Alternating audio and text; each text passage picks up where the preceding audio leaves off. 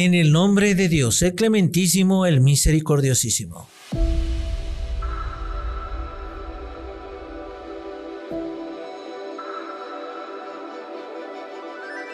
¿Qué tal, estimados amigos? Bienvenidos a Segundo Paso. Estamos en su sector de lo reciente para hablar acerca del movimiento indígena cada vez más fuerte en Brasil. Miles de brasileños se reunieron fuera del Congreso de Brasilia para protestar con un conjunto de proyectos de ley que consideran ser amenazantes para la selva amazónica al promover la deforestación y la actividad industrial en tierras indígenas protegidas. Iniciamos de esta manera.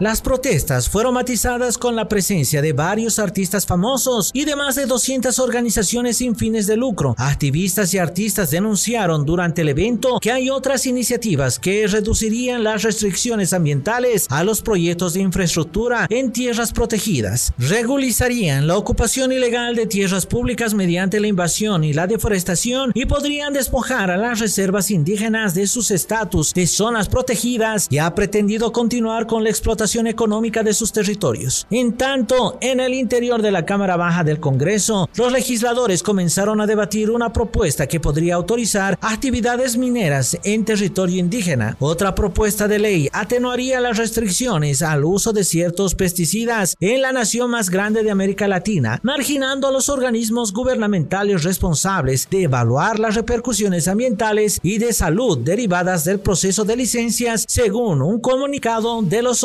del evento. La población indígena brasileña llega a casi 900 mil personas. El 36,2% vive en áreas urbanas y el 63,8% en áreas rurales. Se han identificado 505 tierras indígenas. Estas tierras representan el 12,5% del territorio brasileño, 106,7 millones de hectáreas donde viven 517,4 mil indígenas, el 57,% del total. Existe en 305 pueblos diferentes, la mayoría habitan en la región amazónica y hablan 274 lenguas. Se estima que existen 115 pueblos en situación de aislamiento, de los cuales 28 están confirmados y el resto se encuentran en proceso de identificación. El desmantelamiento de las políticas de protección de los pueblos indígenas a partir de la administración del presidente Jair Bolsonaro se ha venido implementando programas desarrollistas que continuamente atentan la conservación de la Amazonía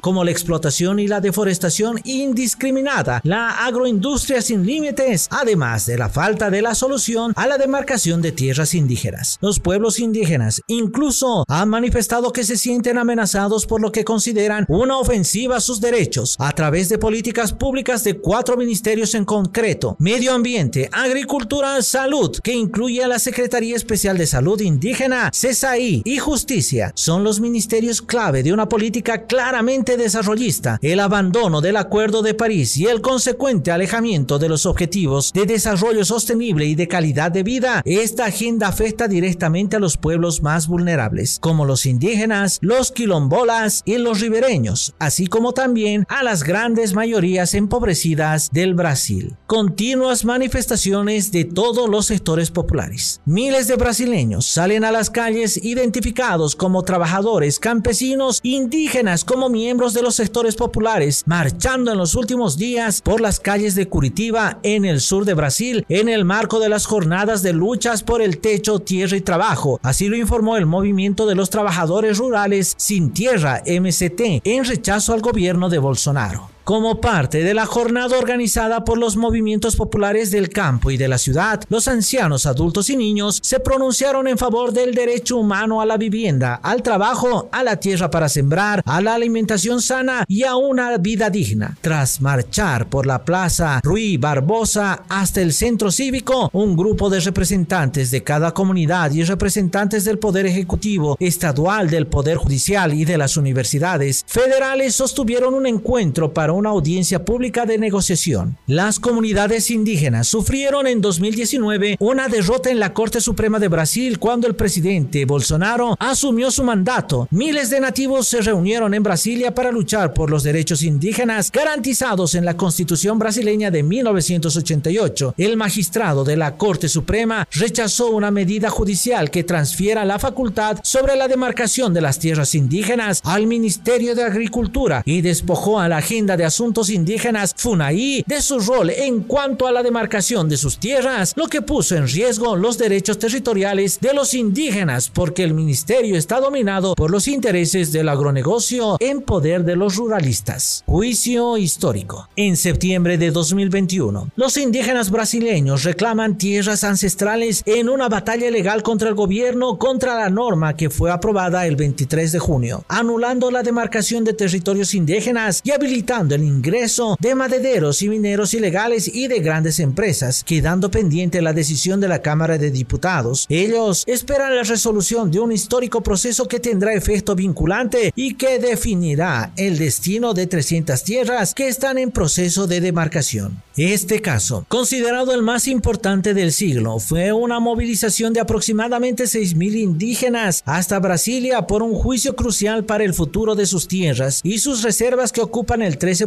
del territorio nacional y rechazaron un acuerdo con el marco temporal porque, entre otras cosas, alegan que fueron expulsados por la fuerza de sus territorios antes de esa fecha y durante la dictadura militar de 1964 hasta 1985. También fue icónica la presencia de la marcha de mujeres indígenas, que significa una movilización permanente de 3.000 mujeres por la vida y la democracia, reforestando mentes para la curación de la tierra. De esta forma, guardianas y guerreras indígenas se sumaron a la movilización defendiendo sus derechos. El magistrado Edson Fachín, instructor del caso, se manifestó contra el marco temporal. Los derechos de las comunidades indígenas consisten en derechos fundamentales que garantizan las condiciones de existencia y de una vida digna de los indios. Así lo dijo, y se trata de la cuarta vez en dos meses que este proceso ha sido aplazado. Esperemos que vengan mejores días para el pueblo de Brasil. Sigan en compañía de segundopaso.es. Con nosotros será hasta la próxima.